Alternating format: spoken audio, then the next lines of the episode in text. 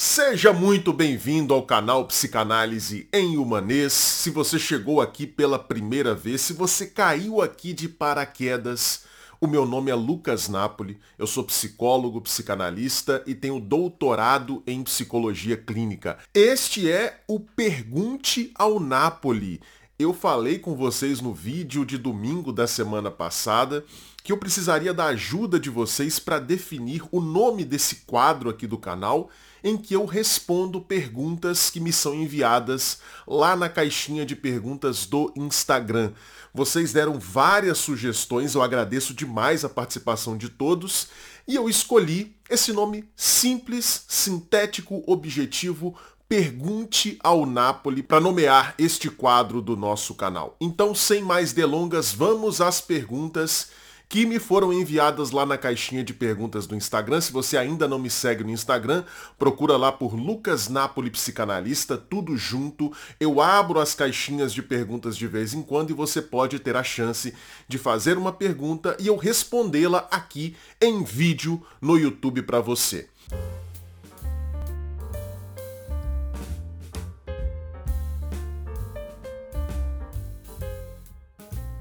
Primeira pergunta: o terapeuta pode seguir o paciente e vice-versa? O meu me segue. Olha só, do meu ponto de vista, na minha opinião, o psicanalista não deve seguir os seus pacientes. Pelo menos não normalmente. O que, que acontece? Às vezes você vai atender uma determinada pessoa que ela já era colega, ela já era do seu convívio em outras instâncias. Então, de repente você é professor em uma faculdade e você lida com vários colegas professores, com várias pessoas, com funcionários da faculdade e de repente, por uma razão qualquer, você decidiu seguir várias daquelas pessoas com as quais você trabalha. Só que você também é psicanalista, atende em consultório e de repente uma daquelas pessoas que você já seguia porque trabalhava com você, essa pessoa então vai fazer análise com você. Nesse caso, eu acho desnecessário você ir lá e deixar de seguir a pessoa. Você pode continuar seguindo, mas simplesmente não acompanhe os conteúdos que aquela pessoa posta. Agora, se você não seguia aquela pessoa, se você não conhecia aquela pessoa e ela vai fazer análise com você, eu acho inadequado o psicanalista seguir a pessoa. Por algumas razões bem simples. Em primeiro lugar, por que, que você segue uma pessoa nas redes sociais?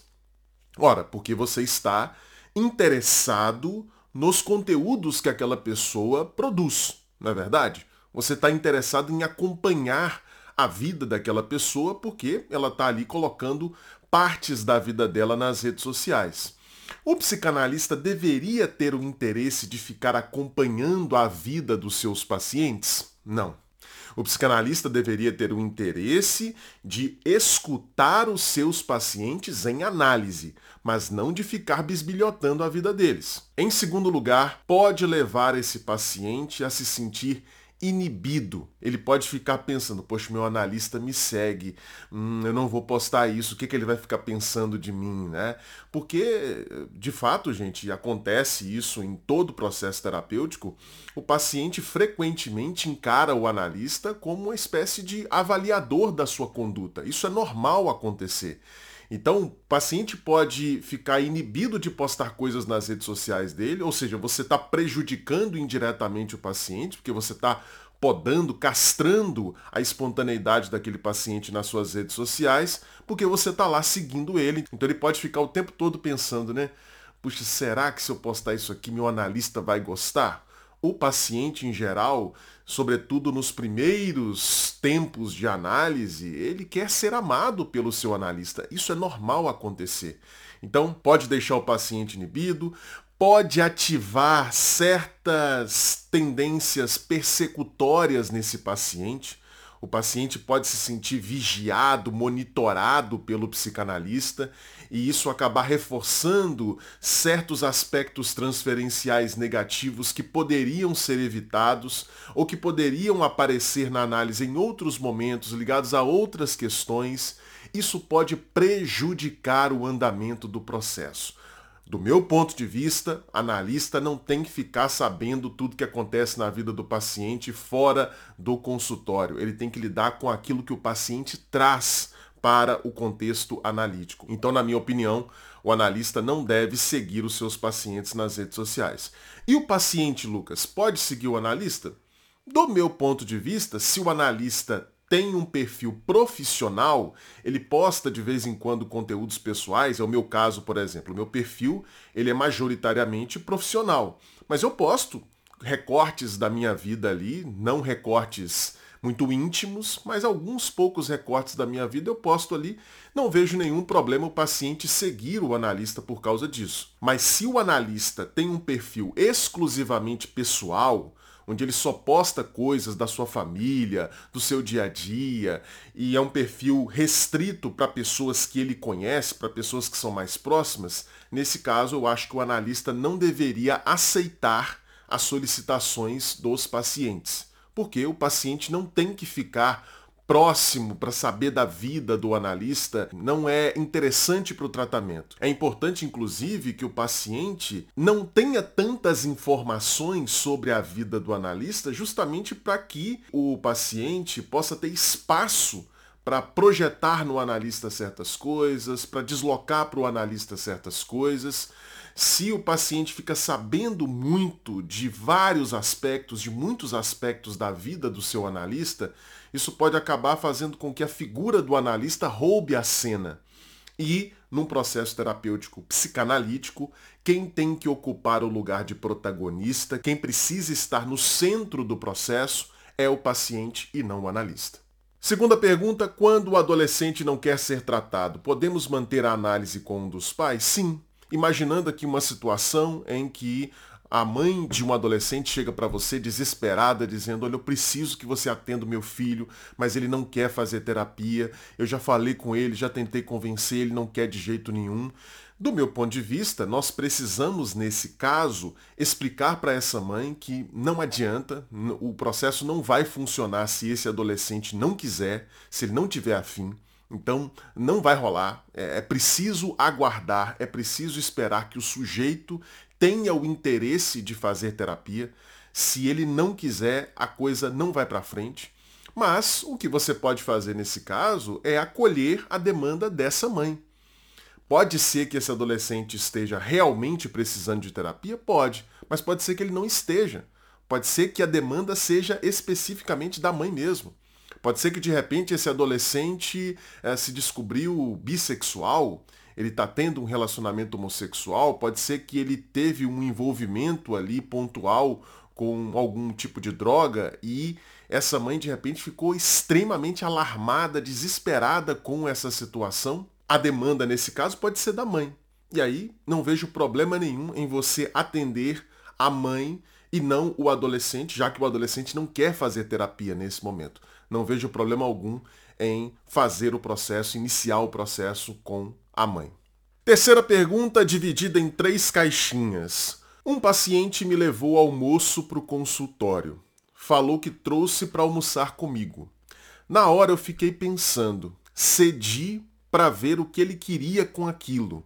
Na hora ele falou que não gostava de almoçar sozinho, que se sentia muito só. Fiz certo em ceder? Na minha opinião, na minha opinião, não você não fez certo em ceder. Por quê? Veja, você mesma diz no seu relato, na sua pergunta, que você cedeu para ver o que ele queria com aquilo.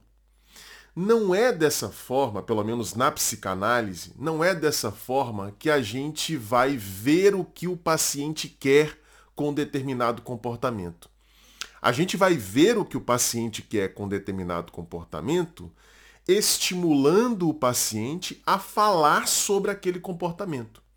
A psicanálise é um tratamento que ocorre pela via da fala, pela via da elaboração.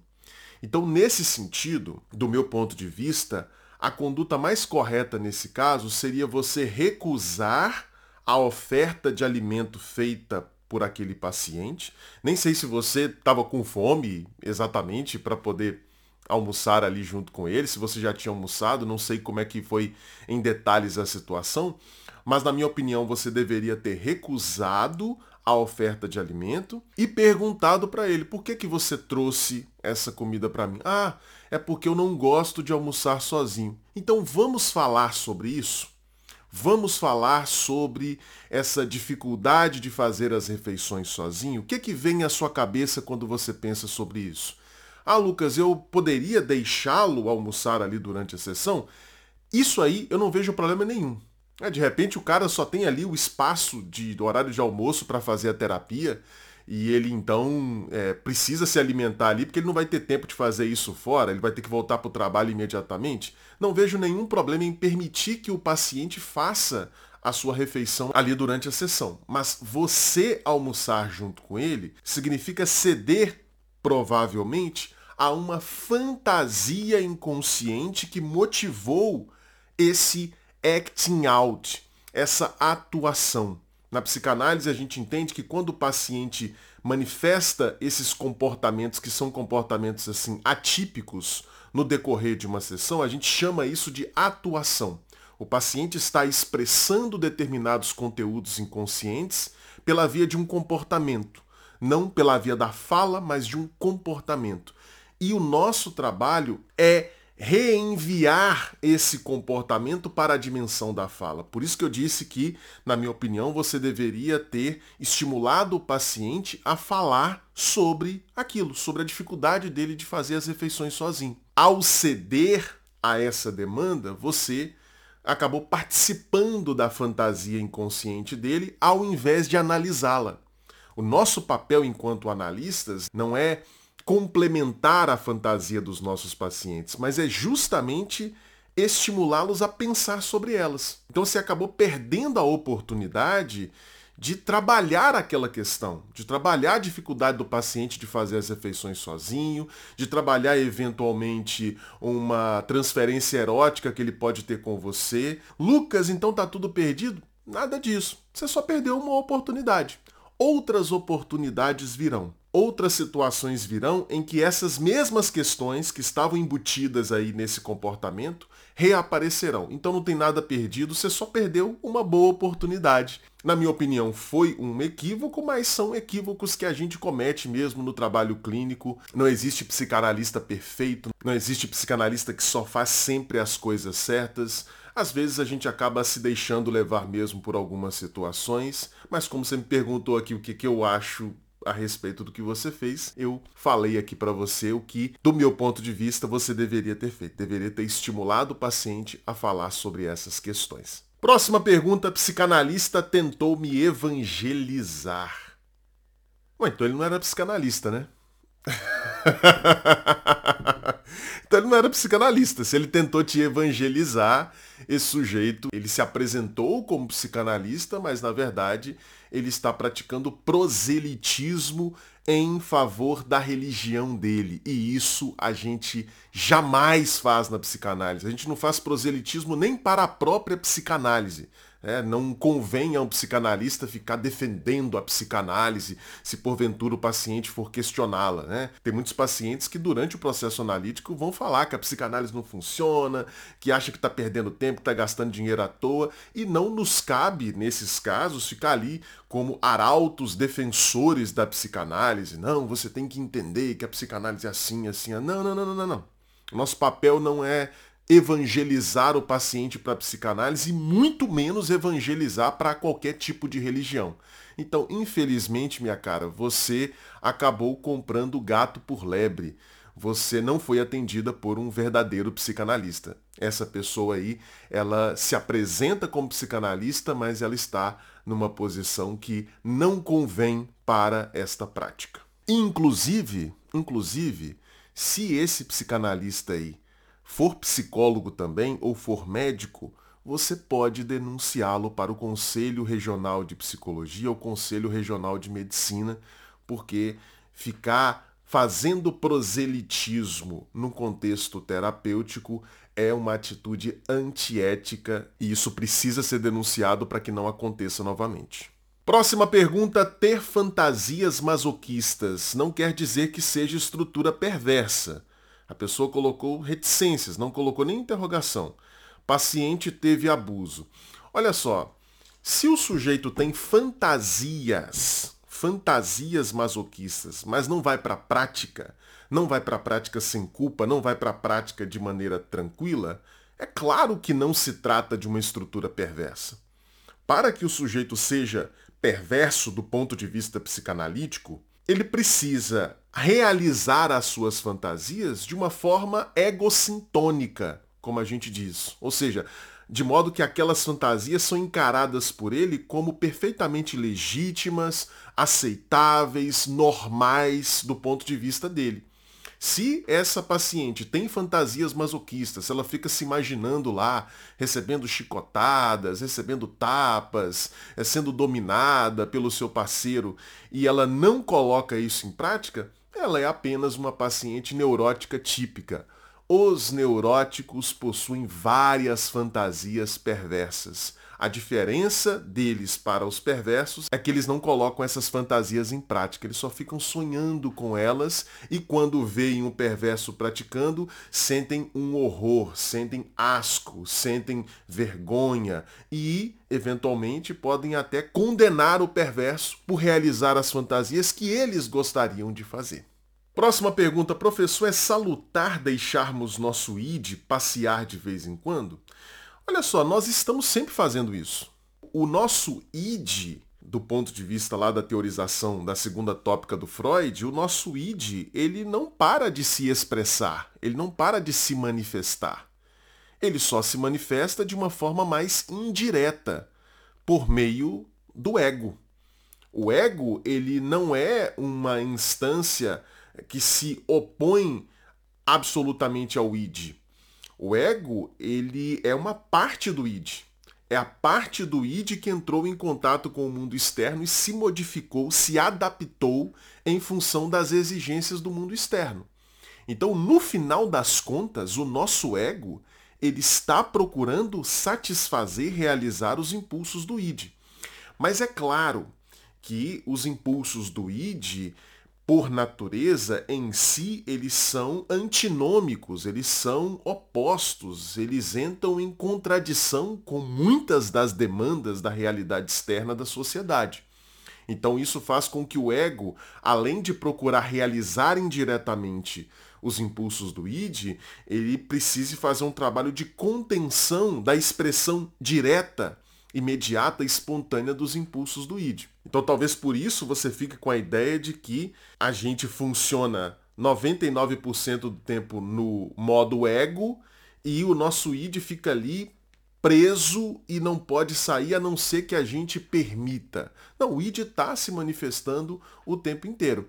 E é claro que em alguns momentos a gente relaxa um pouco esse controle, relaxa um pouco essa contenção e permite que os impulsos do id se apresentem de uma forma mais direta, mais espontânea. Se é salutar fazer isso, olha, essa é uma questão que talvez passe por juízo de valor, porque aí a gente vai ter que pensar em de que modo você está pensando em permitir que o id se manifeste de uma forma mais direta. Porque nós temos lá no ID, por exemplo, impulsos sádicos, impulsos violentos, impulsos agressivos. E permitir que esses impulsos se manifestem de uma forma direta pode não ser muito salutar, nem do ponto de vista individual, nem do ponto de vista social. Então eu diria que o, o, ideal, digamos assim, é que a gente encontre, essa era a proposta do Freud, né? A gente encontre uma espécie de equilíbrio entre as demandas sociais que vêm pela via do superego, a própria realidade e os impulsos do id. Encontre uma espécie de equilíbrio que permita que essas instâncias possam funcionar sem que uma domine a outra necessariamente. Mas é um grande desafio, é o grande desafio da nossa vida de forma geral e por isso Freud dizia que viver é uma tarefa difícil, é uma tarefa que envolve mal-estar, que envolve frustração, que envolve alguma dose de sofrimento. Próxima pergunta: como priorizar os temas para estudar na psicanálise? Tudo parece importante. Utilize como critério, como guia para essa priorização, o seu desejo. É claro que se você está chegando agora na psicanálise, eu recomendaria a você fazer um passeio pelas noções introdutórias. Lá na Confraria Analítica, por exemplo, eu sempre recomendo para os alunos começarem a assistir às aulas, para aqueles que nunca tiveram contato com a psicanálise, começarem a assistir às aulas pelo primeiro módulo de aulas ao vivo que nós fizemos sobre as cinco lições de psicanálise do Freud. Esse texto, As Cinco Lições de Psicanálise, é um texto bastante introdutório que serve como uma excelente introdução à psicanálise. Mas depois, à medida que você já está avançada assim dentro do campo, eu acho que o seu desejo deve ser o principal parâmetro que você vai utilizar para navegar pelo universo psicanalítico. Vá se dedicando aos temas que mais lhe interessam, que chamam a sua atenção, que estimulam em você um desejo de aprender. É melhor que você vá nessa direção, na direção do seu desejo, do que você seguir um cronograma feito pelo desejo de outra pessoa. Próxima pergunta: em sala de aula pode haver a transferência? Como o professor lida com isso? Sim, a transferência, na verdade, ela acontece em todos os nossos relacionamentos nós estamos sempre nas nossas relações transferindo certos padrões relacionais que nós temos internalizados. Nós estamos sempre fazendo isso. Padrões que nós internalizamos lá na infância, nós estamos sempre transferindo-os para as nossas relações atuais. Então, quando você vai ter uma aula, você tem uma relação com o docente, com o professor. E isso necessariamente vai envolver transferência. Então, se você, por exemplo, tem um padrão relacional internalizado em você, em que está você de um lado e um outro extremamente agressivo, dominador, persecutório, você pode acabar transferindo esse padrão para um professor e acabar se sentindo perseguida, se sentindo dominada, controlada, vigiada pelo professor, acabar desenvolvendo um medo excessivo desse professor sem que ele faça coisas que justifiquem essas reações que você está tendo. Porque é isso que caracteriza o fenômeno transferencial. O outro, ele não está se comportando necessariamente da forma como eu enxergo, da forma como eu sinto na relação com ele. Ele está lá de boa, na dele. Mas eu é que sinto que aquela pessoa está me perseguindo, eu é que sinto que aquela pessoa está me dominando, está me vigiando. Então, pode acontecer. De que forma o professor vai lidar com isso? Olha, o professor não é um psicanalista. Ele está ali para cumprir uma função docente, para cumprir uma função de transmissão de conhecimento. Então, se porventura você tem uma reação para com esse professor motivada pela sua transferência, caso essa reação venha a implicar em transtornos para o processo de aprendizagem, para o processo de transmissão de conhecimento que está acontecendo ali, nesse caso, o professor não vai ter uma conduta como a do psicanalista, que vai estimular você a pensar sobre o que está acontecendo ali. O professor pode, eventualmente, por exemplo, pedir para você se retirar da sala de aula, pode acabar aplicando algum tipo de punição a, a você, porque o docente ele não está na posição de receber a transferência e ajudar você a pensar sobre a transferência. Ele está na posição ali de dar aula. Mas um professor que tenha conhecimento sobre o fenômeno transferencial, ele vai ter muito mais paciência, tranquilidade para lidar com esses fenômenos do que um professor que não tem esse conhecimento. Por isso que eu acho que noções de psicanálise, especialmente sobre esse tema da transferência, deveriam ser ensinadas nas faculdades de pedagogia, nas formações de professores de maneira geral. Para finalizar, a última pergunta, a diferença entre ego ideal e ideal de ego sempre me confunde. Olha só, para entender essa diferença é muito simples. Pensa o seguinte, o ego ideal é a imagem, imagem, guarde isso na sua cabeça, imagem. É a imagem de perfeição, de completude que você tem de você mesmo. Então aqui na minha cabeça tem uma imagem do Lucas ideal. O Lucas ideal perfeito, completo, sem falhas. O Lucas real, evidentemente, tem um monte de falhas. Um monte de coisas que eu olho e falo, não gostaria que isso acontecesse, eu não gostaria de ser assim, eu não gostaria de ter esses comportamentos, essas tendências. O Lucas ideal não tem nada disso. Ele é perfeito, completo. Então, o eu ideal é a imagem de completude, de inteireza, de perfeição que você tem de você mesmo. Mas aí a gente pode fazer uma pergunta: com base no que essa imagem foi constituída? Porque aquilo que eu imagino como Lucas ideal não é necessariamente o que você imagina como seu ideal. São imagens ideais diferentes.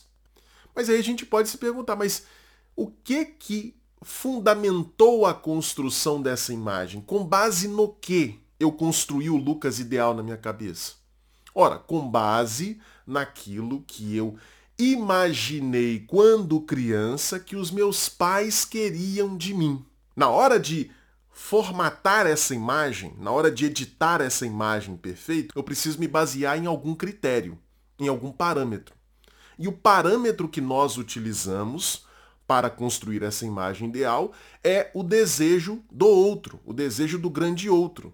E quem são os nossos primeiros grandes outros, as primeiras pessoas que encarnam essa função do grande outro para nós? São os nossos pais.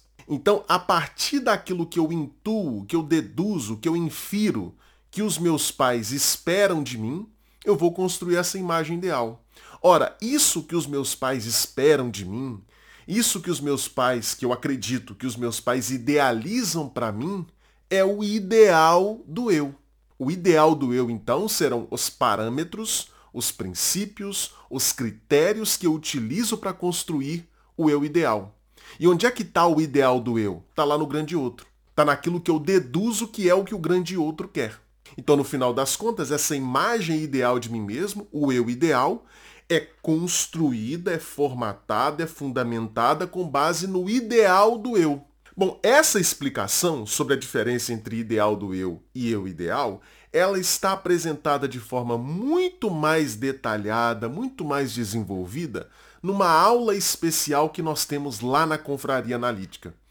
Caso você não saiba, a Confraria Analítica é a minha escola de formação teórica em psicanálise.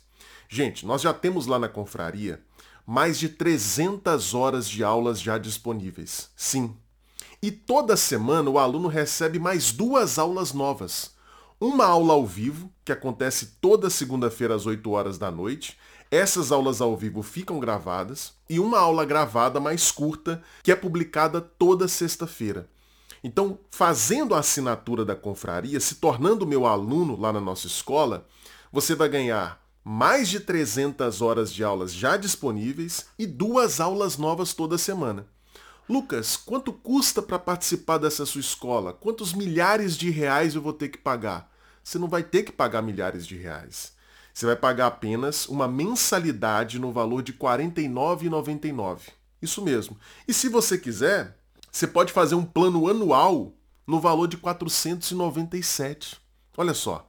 Então, se você se interessou, se você quer estudar psicanálise dessa forma que eu explico, em humanês, de forma acessível, simples, didática, clique no primeiro link que vai estar aqui na descrição você vai ser levado para nossa página, vai poder assistir a duas aulas gratuitamente para você ver a qualidade do ensino que a gente tem lá e vai fazer a sua assinatura. Antes de terminar o vídeo, rapidinho, deixa eu falar dos meus dois e-books. O primeiro deles se chama O que um psicanalista faz. É um e-book curtinho, simples, em que eu explico de forma didática o que acontece num consultório de psicanálise. E o segundo e-book se chama Psicanálise em Humanês. 16 conceitos psicanalíticos cruciais explicados de maneira fácil, clara e didática. Esse segundo e-book, gente, ele é praticamente um mini curso de introdução à teoria psicanalítica. Então, se você desejar adquirir algum desses dois livros digitais ou ambos, é só clicar nos links que estarão aqui na descrição também. Pois se você gostou desse vídeo, não deixe de curtir, não deixe de comentar e principalmente não deixe de compartilhar. Eu tenho certeza que pelo menos uma das perguntas que eu respondi aqui vai ser do interesse de algum dos seus amigos, então mande para todos os seus grupos de WhatsApp. Agradeço muito a participação de vocês para a escolha do nome desse quadro e nós nos encontramos então no próximo vídeo. Um grande abraço para você. Tchau, tchau.